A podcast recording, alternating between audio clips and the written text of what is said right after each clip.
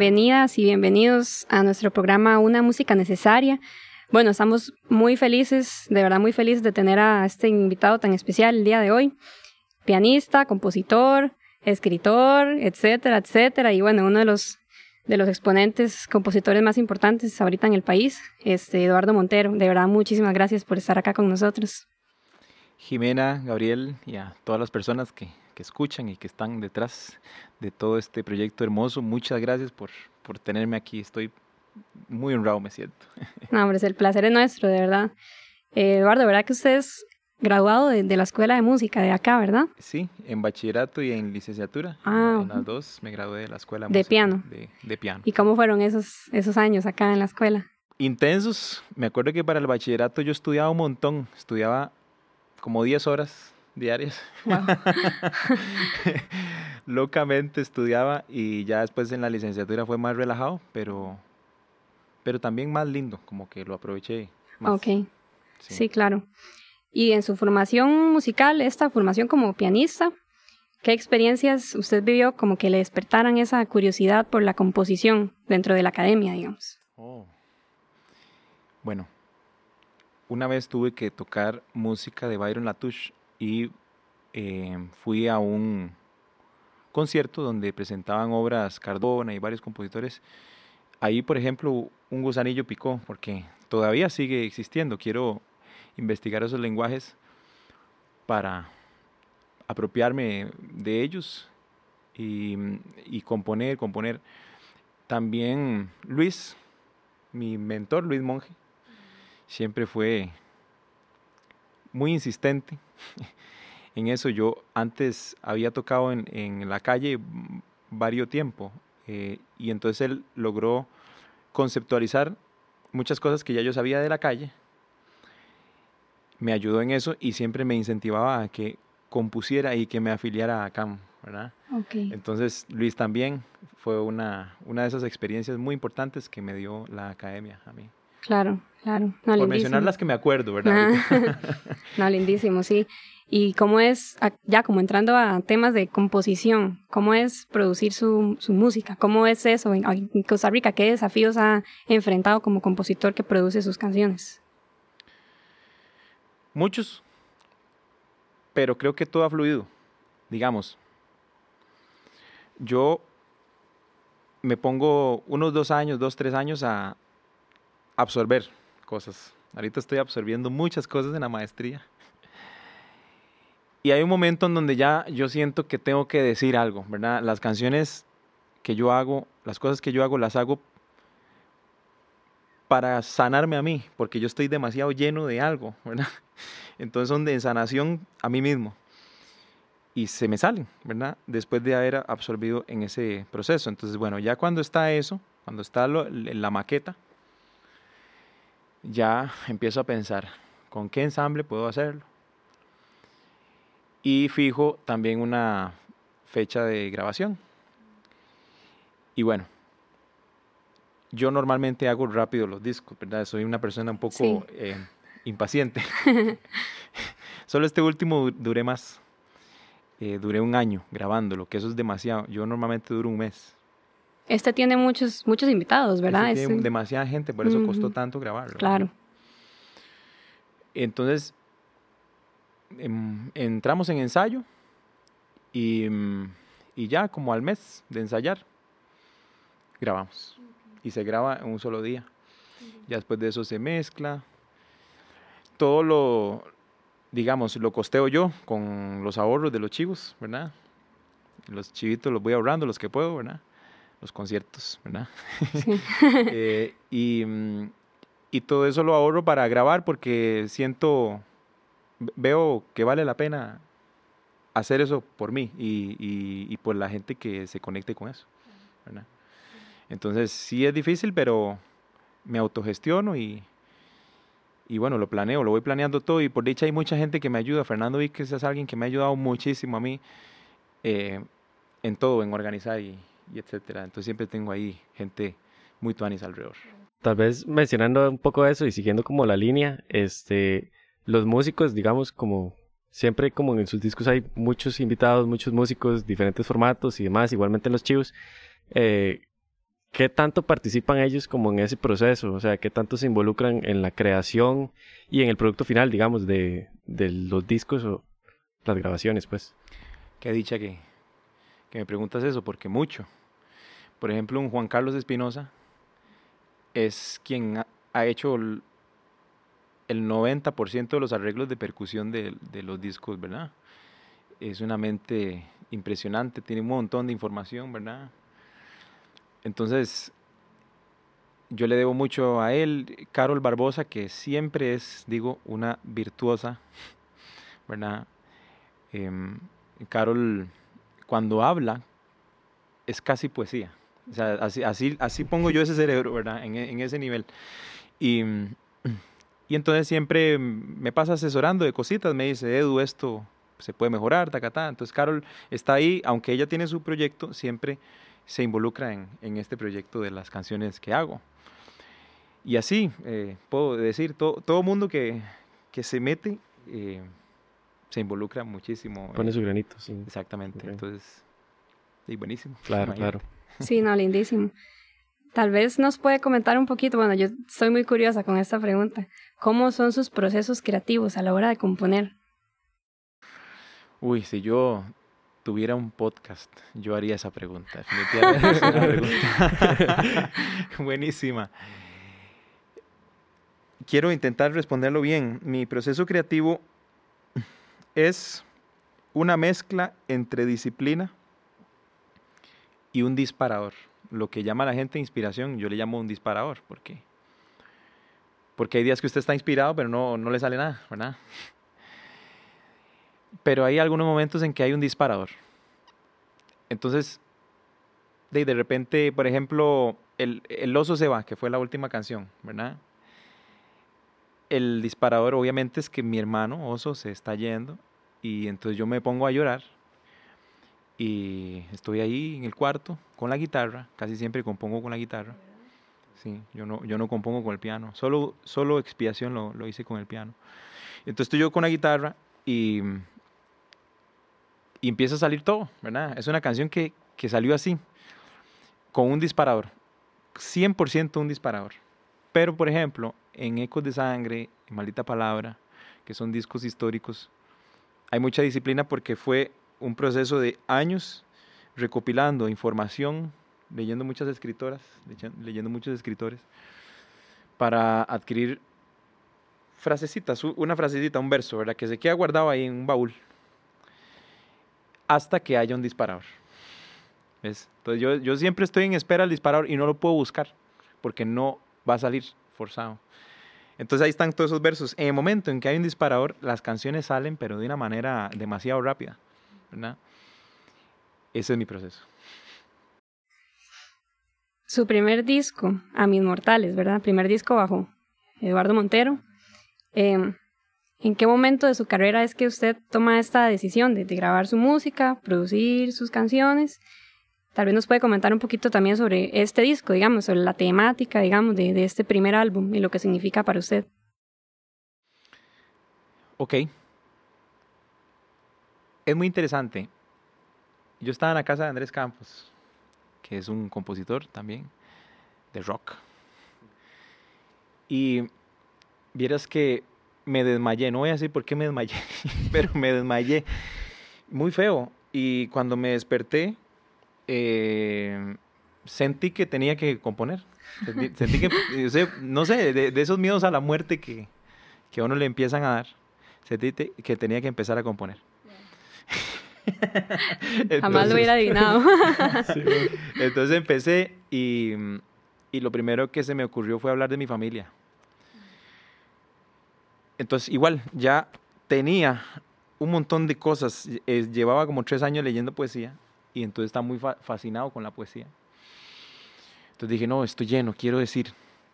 Entonces empecé a hablar de la manera más poética posible acerca de mis familiares, ¿verdad? Y ya cuando tenía las letras yo dije, esto est- estará bueno, será más o menos. Entonces lo llevé a donde un tío, que es justamente la primera canción que aparece, que se llama Baco. Ese tío que siempre ha sido muy fiestero, muy, muy relacionado al vino y a todos los excesos, pero demasiado conocedor de, ha leído demasiado y entre eso ha leído demasiada poesía, ¿verdad? Entonces él, cuando yo le llevé los textos, me dijo que estaban bien, pero me corrigió un montón de cosas que me hacía llamar un lugar común. Y un lugar común es eso, es algo que ya se ha dicho y se ha dicho mucho, ¿verdad? Entonces, que yo no cayera en eso. Bueno, entonces el tío me revisó todo, ya estaban las letras y entonces ahí empecé a soñar con un sonido que involucraba el clarinete. Porque yo quería ser clarinetista, no, no pude porque al final eh, mi mamá y mi papá eh, dijeron que era muy caro el clarinete, entonces... y que además yo no me iba a poder acompañar después, imagínate, ¿verdad? Entonces me, me, caí en el piano. Pero sí, yo soy, sueño tocar algún día clarinete, ¿verdad? Entonces ese fue el sonido que me vino y ahí a partir de ahí ya el proceso que ya les conté de producción. Voy a interpretar la canción Alemanda Lucía.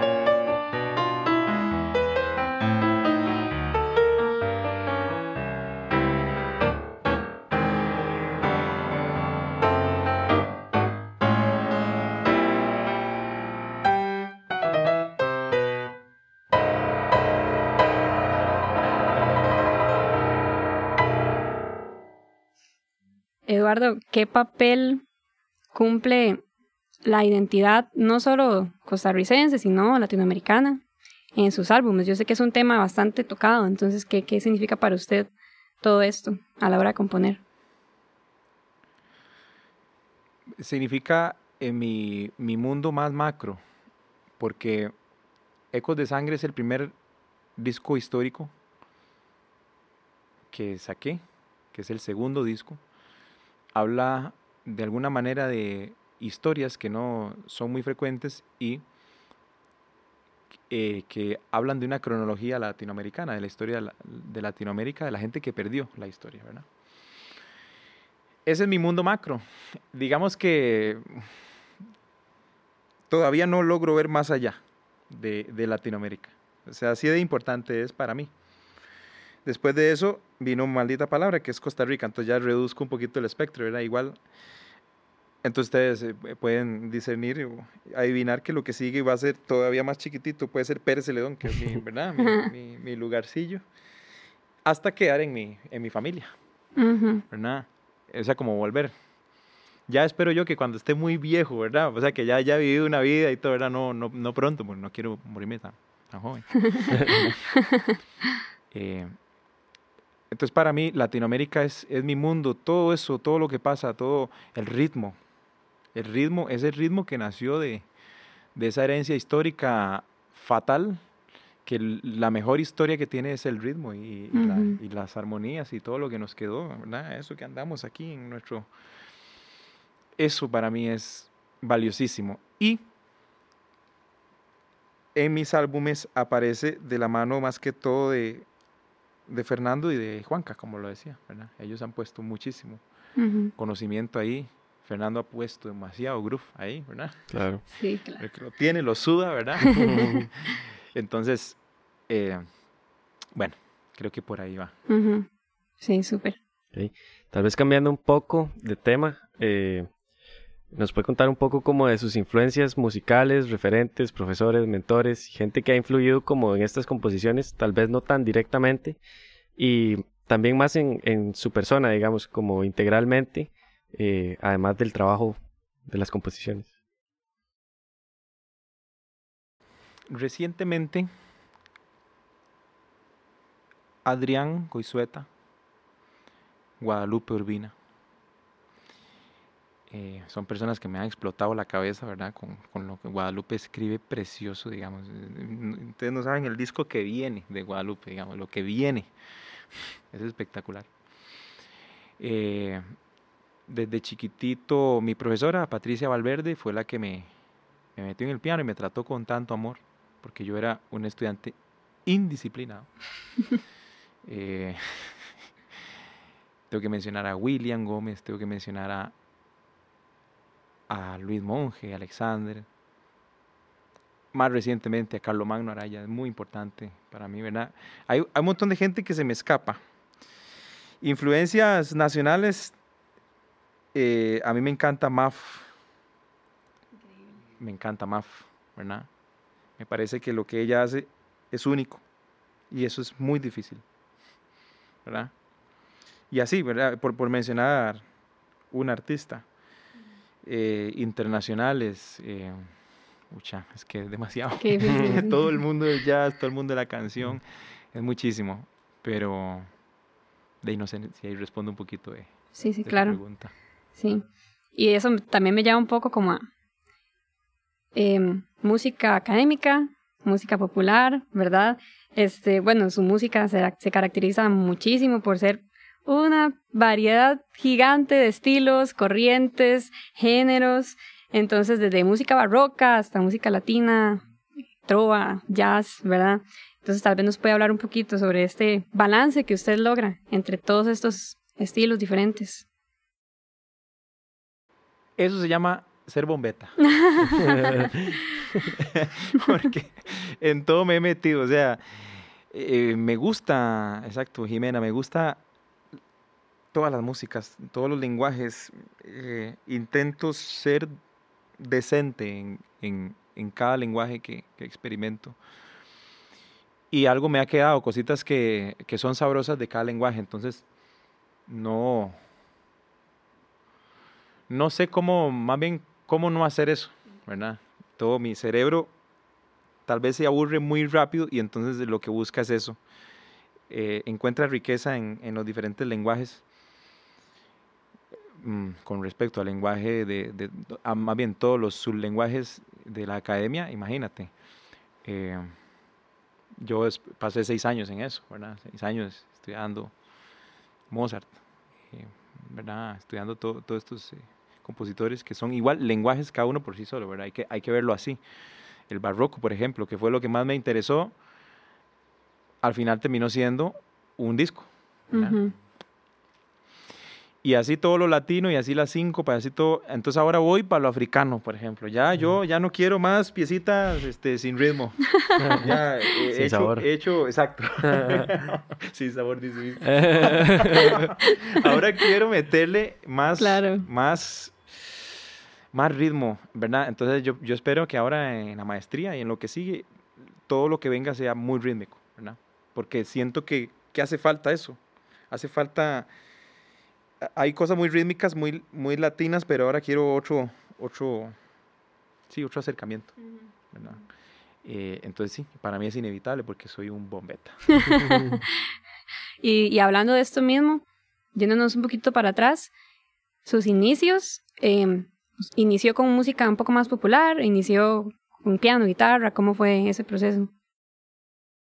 Yo empecé en la Sinfónica a los ocho, en la Sinfónica de Pérez, pero como les dije, era indisciplinado. Entonces, nunca estudiaba. Hasta los 15 años yo empecé a estudiar más en serio la música. A los 12 yo empecé a salir a tocar chivos. Eh, no me digan cómo, ¿eh? porque yo ni, ni estudiaba ni nada, pero, pero creían en mí. Entonces me sacaron de la casa con clavinova y todo. Yo tenía ya clavinova en ese entonces. Seguro lo compraron para motivarme, mira. Y yo me iba a los chivos y ahí aprendí mucho, porque en los chivos, los conciertos, resulta que la persona con la que yo tocaba nada más arrancaba a tocar, no, no había partitura, no había tono, no había nada, nada más empezaba a, a cantar y yo tenía que eh, acompañarle a puro oído. Eso fue una escuela totota. Ya después, cuando llegué a la U, fue como les dije, donde ya empecé a conceptualizar muchas cosas que había aprendido claro. en ese proceso. ¿Y con quiénes fueron esos primeros chivos? Con José Calderón. José Calderón es un cantautor de, de Pérez, que también estudió en la UNA, justamente, ¿verdad? Ah, ok. Hace años, eso sí.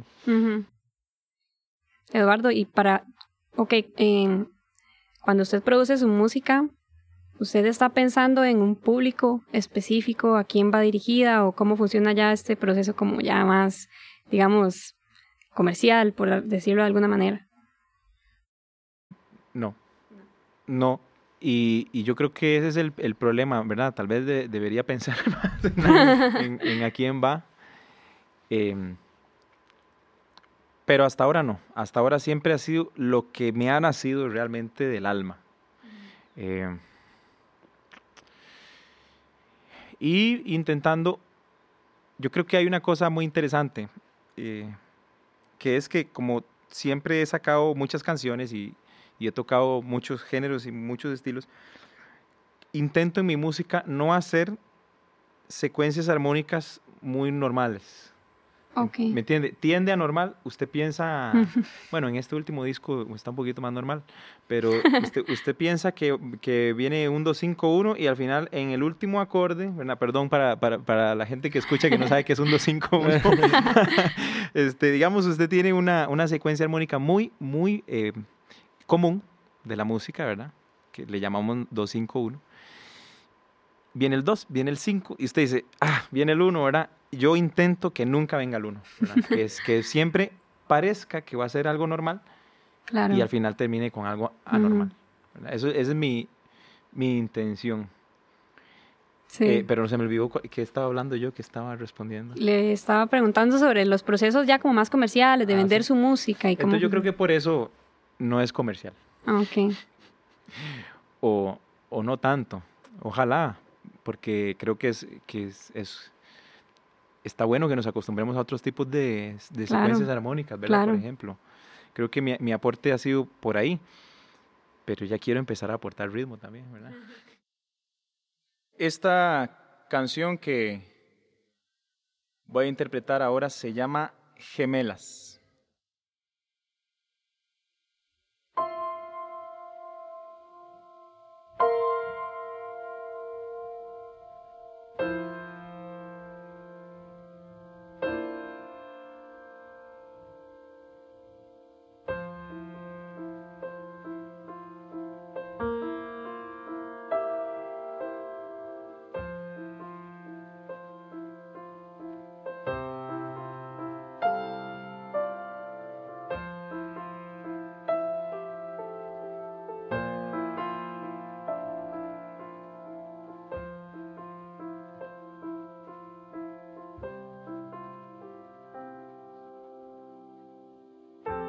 Este corazón ardiente que busca lo tibio.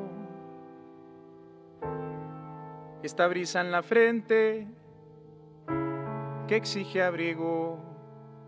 Esta excusa en la mirada. Este sur hacia la nada. Este volver a querer como antes lo hacía. Este recuerdo tuyo cada vez que te olvido, este perdón por orgullo cada vez que no te escribo, mi retrato como silla, un baúl en la mejilla, esa alegría que creo que antes tenía que acompaña cuando no la puedo ver es la resistencia inconsciente a lo que tengo al frente o a lo que está en mi mente esa por la cual dejé de verte.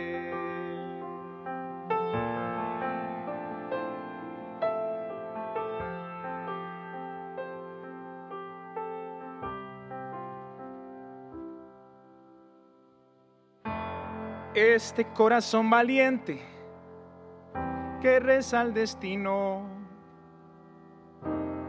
esta promesa de muerte que hace camino. Esas dos no son la misma, una es arte y la otra es rima. Una se queda conmigo y la otra me lastima. Una es el dolor necesito para sanar esa que me mira si decido yo mirar. La otra me acompaña cuando no la puedo ver. Es la resistencia inconsciente a lo que tengo al frente o a lo que está en mi mente, esa por la cual ya no me ves.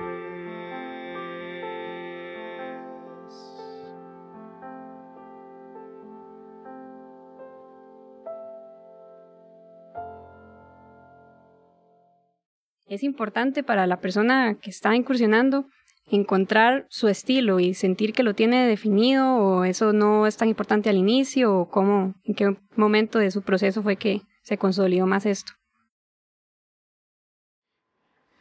Yo creo que hay que absorber cosas. La manera de encontrarse uno es saliéndose de uno.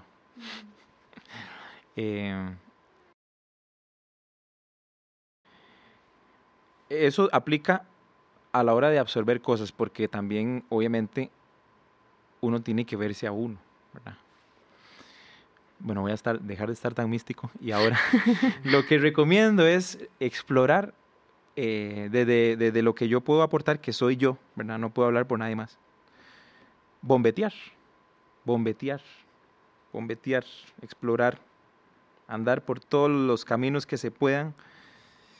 Y yo creo que solito, ni siquiera hay que hacer ningún esfuerzo, eh, se va creando una, una voz, o por lo menos el indicio de eso. Y eso, lo que sea que dure, los años que dure, yo pienso que ya en la madurez de, de la vida, si usted echa una mirada para atrás, se da cuenta que hay cosas que sí suenan a usted. Eso es lo que quiero creer, ¿verdad?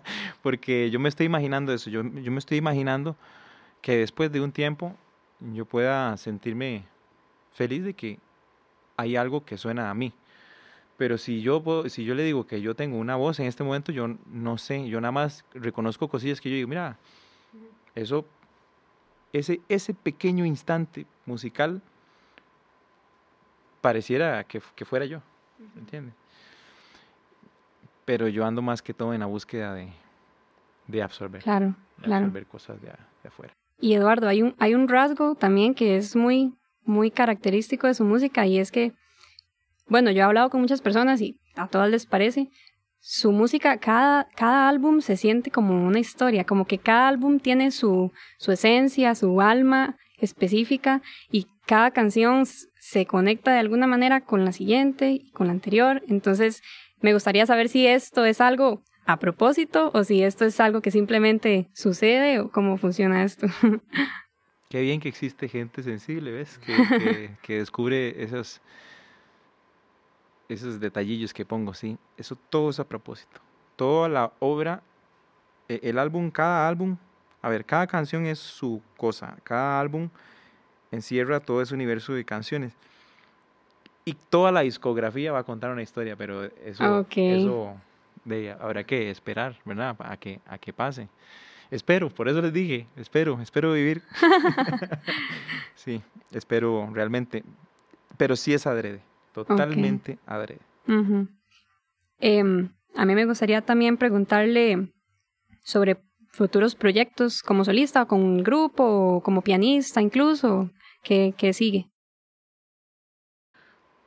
Ahorita, sin gestionarlo mucho, me toca cantar bastante solito, entonces he estado practicando eso, ¿verdad? No es fácil enfrentarse uno solo a un auditorio. Eso es, bueno, es lo que a mí más me pone nervioso, ¿verdad? Cuando ya hay una persona, una sola, a la par suya, hay un alivio de por lo menos el 50%, ¿verdad? Entonces he estado intentando mejorar mi, manera de hacerlo solito porque me han estado llamando, ¿verdad? He tenido que cantar, que tocar solo. Siempre he preferido con grupo. Entonces, bueno, ahorita ando solo, ando en conciertos y etcétera, solo. Si se refiere a algo artístico nuevo, estoy enfocado en la maestría y quiero hacer un disco de eso, ¿verdad? O sea, que, que la maestría me, me, me proporcione un, un material. Y bueno, y sigo haciendo aportes en las músicas de todas las personas con las que toco, con Sasha, con Gina, con Adrián, con el perro. Ahí sigo haciendo aportes con todos los diversos grupos, ensambles de jazz. Eh, enriquecer a mi manera cada una de esas, de esas músicas, ¿verdad? También que las asumo como mías. eso, en eso estoy, digamos, ahorita. Claro. También, bueno, no sé, esta pregunta no va mucho como por la rama de composición, pero bueno, su manera de acompañar, por ejemplo, con, con el perro un popo, ¿verdad? Este es muy particular. Entonces yo quisiera saber cómo a la hora de hacer arreglos, de componer su música, ¿usted piensa de esta misma manera, como como ya lo he escuchado hablando un poco sobre cómo usted piensa el acompañar, ¿verdad? Entonces esto se relaciona un poco con su manera también de componer. Sí, sí, cierto. Ahorita que venía manejando, justamente estaba pensando en que yo quisiera componer música instrumental que, que salga en ese proceso justamente como, como acompaño al perro, que es que el perro tira una melodía y me deja a mí un espacio, me deja ese silencio, y en ese silencio es como un lienzo, ¿verdad? Cabe cualquier cosa, cualquier pintura, cualquier... ¿Qué hace uno con el silencio? ¿Qué hace uno con el silencio? Yo tengo 10 deditos, ¿verdad? Entonces, en, en mi caso, elijo casi que tirar las manos y donde caiga, que cada dedo tome su rumbo usando mi oído como, como un farol, eh, como una lámpara. El oído, digamos, casi por intuición hace que el dedo se mueva una vez que cayó ahí, ¿verdad?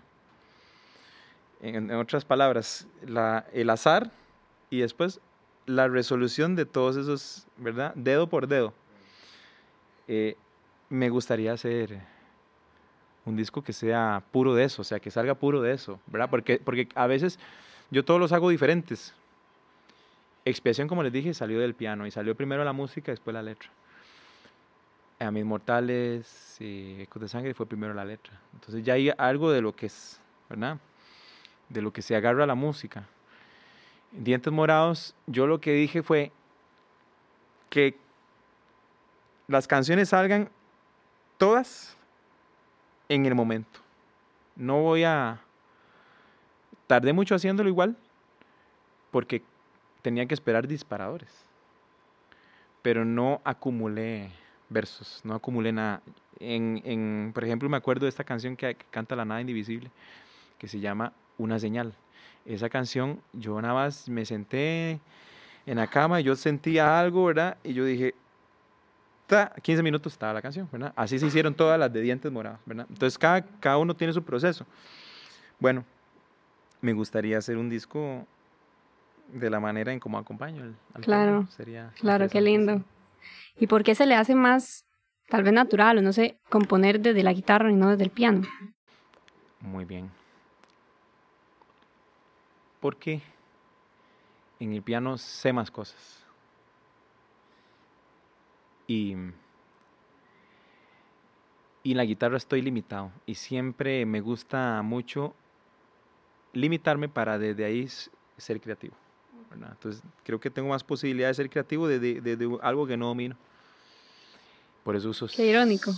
exactamente, exactamente. Uso la guitarra para ser más creativo. Bueno, tal vez eh, para ir cerrando ya, eh, podemos pedirle un mensaje para las personas que están incursionando en el camino de la música, en composiciones y, demás? Sí, mi mensaje es hacer, porque, digamos, en este momento yo no tengo nada nuevo, mentira, tengo una canción nueva compuesta, pero digamos, no tengo nuevo material. Sin embargo, de aquí, de esta experiencia con ustedes, sale algo, sale una idea, entonces yo la apunto o grabo un pequeño fragmento musical o lo que sea, lo voy, digamos, archivando. Eso es hacer. A veces nos cuesta hacer. Siempre decimos, uy, qué chiva sería componer, qué chiva sería, ¿verdad? Etcétera, y nos, y nos quedamos en la idea. Entonces mi recomendación es hacer, o sea, que, que de a poquitos, en un compás, en dos compases, en una frase, en una palabra, algo que recuerde ese momento tan especial que nosotros tenemos siempre en nuestro día a día. Archivarlo, porque usted no sabe el momento en que le va a llegar un disparador. Y ya ahí sí. Claro. Pues nada, Eduardo, de verdad, un placer para, para todo el equipo haberlo tenido por acá también recordar, bueno, ahí que, que, lo pueden sintonizar en Spotify y no sé si puedes recordar ahí las, las plataformas. Por favor. De hecho, hay una última pregunta que olvidé. Tal vez nos puede hablar un poquito de las dos canciones que, que, que vamos a, a reproducir en el, en el podcast. Claro. Muy bien. Bueno, primero toda la música la pueden encontrar en Apple Music, en YouTube, en Deezer, en iTunes, en Spotify, en todas las plataformas. Y con el nombre de Eduardo Montero. También Soylas, porque Soylas el grupo que yo tenía antes, ahí también. Y eh, las canciones que voy a, a interpretar, bueno, que ustedes van a escuchar, La primera es una canción que compuse para un disco que se llama Partitatura, en donde reversiono algunas danzas de, de la partita en mi menor. Y la otra es Gemelas, que Gemelas es una canción del último álbum que se llama Dientes Morados. Súper. Buenísimo. Ahora sí, ahora sí. Muchísimas gracias, Eduardo, de verdad. De parte de todos, ha sido un honor escucharlo hablar sobre su proceso y sobre su experiencia. Le agradecemos profundamente. Muchas gracias a ustedes. Yo, privilegiado de estar aquí con ustedes. Muchísimas gracias, de verdad. Bueno, esto sería por el programa de hoy. Esperamos que hayan disfrutado muchísimo esta entrevista tan, tan increíble. Estaremos sintonizando prontamente. Muchísimas gracias a todos.